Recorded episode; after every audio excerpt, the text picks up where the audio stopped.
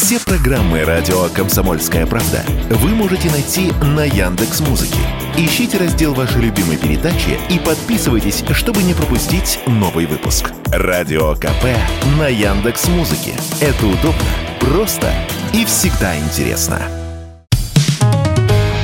Экономика на радио КП. Здравствуйте, дорогие радиослушатели! В эфире наш ежедневный обзор главных экономических новостей. И сегодня мы поговорим о том, на чем теперь будут ездить наши чиновники. В конце прошлой недели Минпромторг объявил, на каких именно автомобилях будет разрешено передвигаться нашим госслужащим. В списке 6 брендов, которые производятся в России, но в будущем перечень может обновляться. Итак, это отечественные Аурус, Лада и УАЗ, условно отечественные «Москвич» и «Эволют», которые собирают у нас в основном из китайских комплектующих, и китайский «Хавейл», который собирают в Тульской области. Всего получается 22 модели. В принципе, выбор неплохой. Самое шикарное и дорогое, что у нас есть, это, конечно, «Аурус». На лимузине «Аурус Сенат» ездит президент. На кабриолете этой модели министр обороны принимал парад 9 мая. «Аурус» уже стал основной машиной и для спикера Госдумы. Примерно месяц назад стало известно, что едва ли не первым министром, пересевшим на эту российскую марку, стал глава Минздрава Михаил Мурашко. До этого он ездил на представительском BMW. Как рассказал нам исполнительный директор Объединения автопроизводителей России Игорь Коровкин, Аурус – одна из лучших, если не лучшая в мире машина для своего класса. Двигатель, коробка, электроника, отделка – все на высшем уровне. Но далеко не факт, что всем желающим министрам, замам и вице-спикерам дадут на нем поездить. Как-никак представительский BMW 7 класса в топовой комплектации с мотором в 544 лошади стоит 25 миллионов рублей, а стандартный Aurus Senat с аналогичным движком от 38,5 миллионов. Что же касается основной массы простого российского чиновничества, то у них запросы, конечно, попроще. В регионах, особенно в сельской местности, будут довольствоваться ладами и уазиками.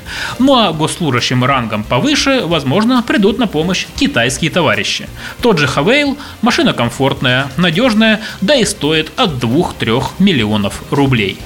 Про «Москвич» тоже не забудем мы поговорили с депутатом Госдумы Алексеем Веллером. И он рассказал, что как раз скоро отправляется в рабочую поездку по Красноярскому краю, и ему сообщили, что ездить по региону он будет как раз на «Москвиче». До этого в регионах депутат ездил на «Тойоте». И Камри. еще я сегодня хотел бы с вами поделиться тревожной новостью, которую подкинул нам банковский сектор. Банки не хотят давать кредиты. Звучит как пчелы против меда, правда? Однако, как подсчитали в Национальном бюро кредитных историй, в сентябре доля одобренных заявок на кредиты в России составила лишь 19,6%. Для сравнения, до конца лета этого года средний показатель одобрений был около 40%. То есть банки стали давать займы в два раза реже. Только в августе банки выдали россиянам 1 триллион 800 миллиардов рублей, и это рекорд за всю историю. Причем темпы кредитования ускорились именно летом, что увеличило спрос на разные товары и, как следствие, инфляцию – Весной она составляла 2,33%, а сейчас уже больше 6%. Зависимость тут прямая. Народ набирает кучу денег взаймы, потом идет покупать на них машины, мобильники, холодильники, и цены растут еще сильнее. Поэтому в Центробанке и решили принять меры, чтобы притормозить темпы роста цен. Вот что сделал Центробанк за последние пару месяцев.